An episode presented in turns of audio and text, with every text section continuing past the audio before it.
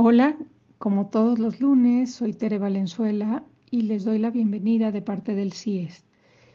Hoy, para nuestro espacio de oración, estos 15 minutos con Dios, traigo unas palabras de Simón Bale para alentarnos antes de la oración, sobre todo a que este trabajo de silencio y de esfuerzo por la atención, a qué estamos invitados, a que con Él, ¿no?